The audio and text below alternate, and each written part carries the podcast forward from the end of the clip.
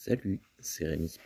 Euh, je connais pas du tout les livres dont vous êtes le héros. J'en ai jamais, enfin entendu parler souvent quand j'étais adolescent, mais j'ai jamais franchi le pas.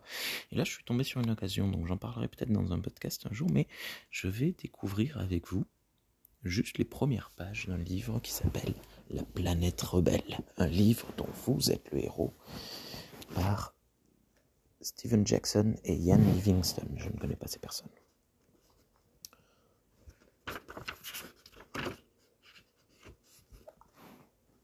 Un peu d'histoire. Nous sommes en l'an 2453.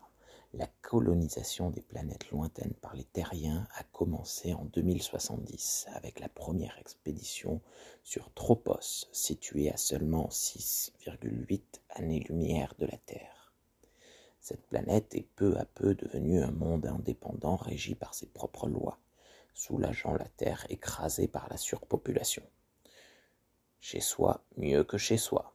Tel était le slogan publicitaire favori vanté par les luxueuses brochures destinées à attirer de nouveaux colons sur Tropos.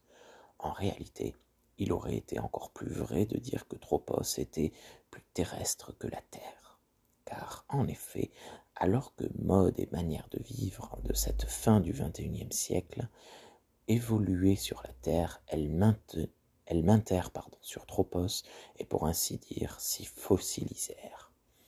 À tel point que les organisateurs de voyages prirent l'habitude de faire leur propagande pour des, des excursions sur Tropos sous le label Un voyage dans le passé.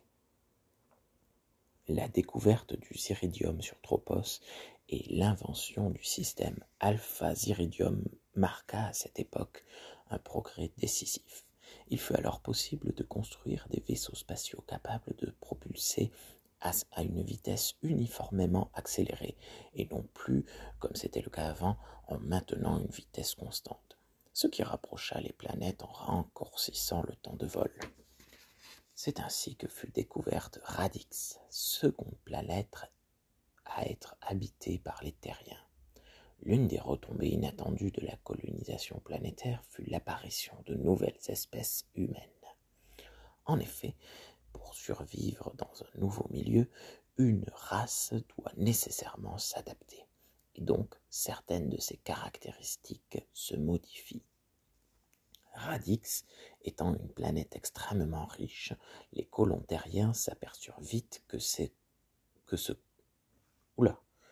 que ce qu'on a comme Oh, je suis très mauvais. Les colons terriens s'aperçurent vite que ce qu'on a coutume d'appeler la nature humaine dépend essentiellement des conditions de vie sur Terre. La vie sur Radix était si facile et si confortable que les colons terriens qui s'y installèrent adoptèrent très vite un mode de vie qui fut assimilé sur Terre à la plus grande paresse. Fort peu de planètes dans toute la galaxie sont susceptibles d'accueillir des terriens. Même celles dont la composition atmosphérique est favorable peuvent être ou trop chaudes ou trop froides. La différence de pesanteur également peut être un handicap insurmontable. C'est pourquoi de nombreuses années s'écoulèrent avant que ne fût découverte une nouvelle planète habitable, Almuris mais plusieurs expéditions auparavant s'étaient perdues dans l'espace insondable. La suite, un jour peut-être.